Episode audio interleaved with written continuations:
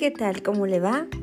Un saludo afectuoso desde la Jefatura de Bibliotecas de Tulancingo, donde como usted sabe, cada semana pues le transmitimos un episodio, una cápsula literaria, donde la única finalidad es fomentar la lectura, hablarle de los libros que tenemos, de los autores, de esas mujeres y de esos hombres que han dejado un gran legado de letras, como justamente el creador del Principito, quien nació un 29 de junio de 1900 en Francia y murió el 31 de julio de 1944 en el mar Mediterráneo.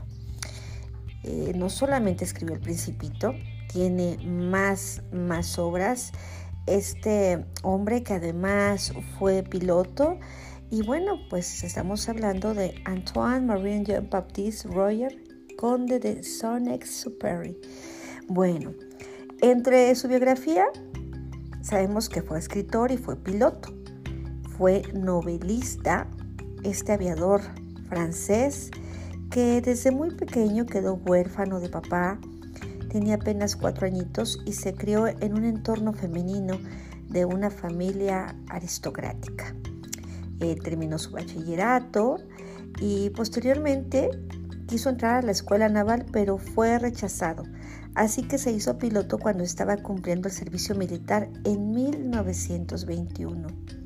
Y es justamente este tema, este eh, tópico apasionante del autor del Principito que lo lleva a hacer verdaderas obras de arte en cuanto a sus eh, legados literarios.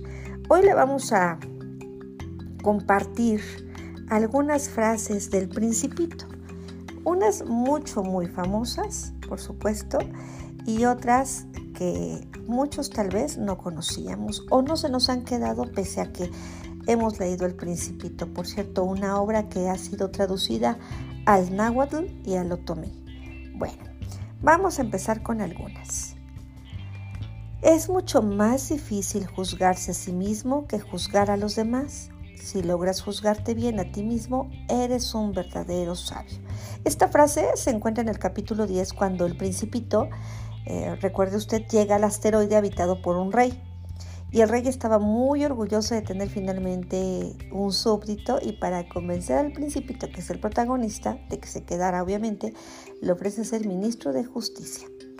También hay otra frase, he aquí mi secreto. Esta es la más famosa, o al menos la más viralizada como le llaman ahora los jóvenes, ¿no? En temas de redes sociales.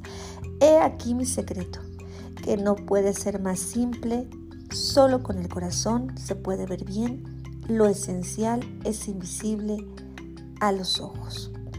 Y sí, de las más famosas frases del principito viene en el capítulo 21 y es cuando el principito se despide del zorro y el zorro sabemos que era su amigo y le regala un secreto le dice, los hombres han olvidado esta verdad, que solo cuando se mira con los ojos del corazón se logra ver lo esencial.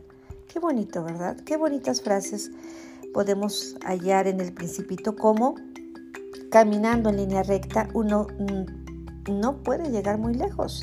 Y es cuando el piloto conoce al principito y este le pide, el piloto obviamente yo creo que ahí está en Superi, de acuerdo a, a varios analistas, y coincido en que eh, pues se refleja, ¿no? Él como aviador, el autor. Es cuando el piloto conoce al principito y le pide que le dibuje un cordero. Esto viene en el capítulo 3. Pero el piloto se ofrece a dibujarle una cuerda para atarlo para que no se escape. Pero el piloto le explica que a cualquier parte derecho siempre adelante.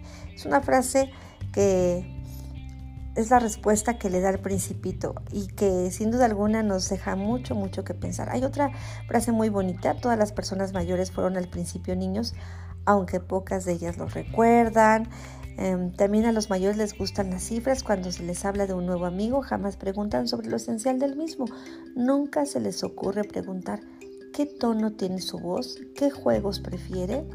Esto viene en el capítulo 4 y, hay varias preguntas. ¿eh? Por ejemplo, le gusta coleccionar mariposas, cuántos hermanos, cuánto gana su papá.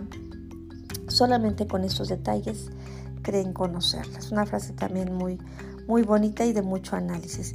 Y dice, si vienes, por ejemplo, a las 4 de la tarde, comenzaré a ser feliz desde las 3. Qué bonita frase nos regala la obra del principito muchas y mucho aprendizaje.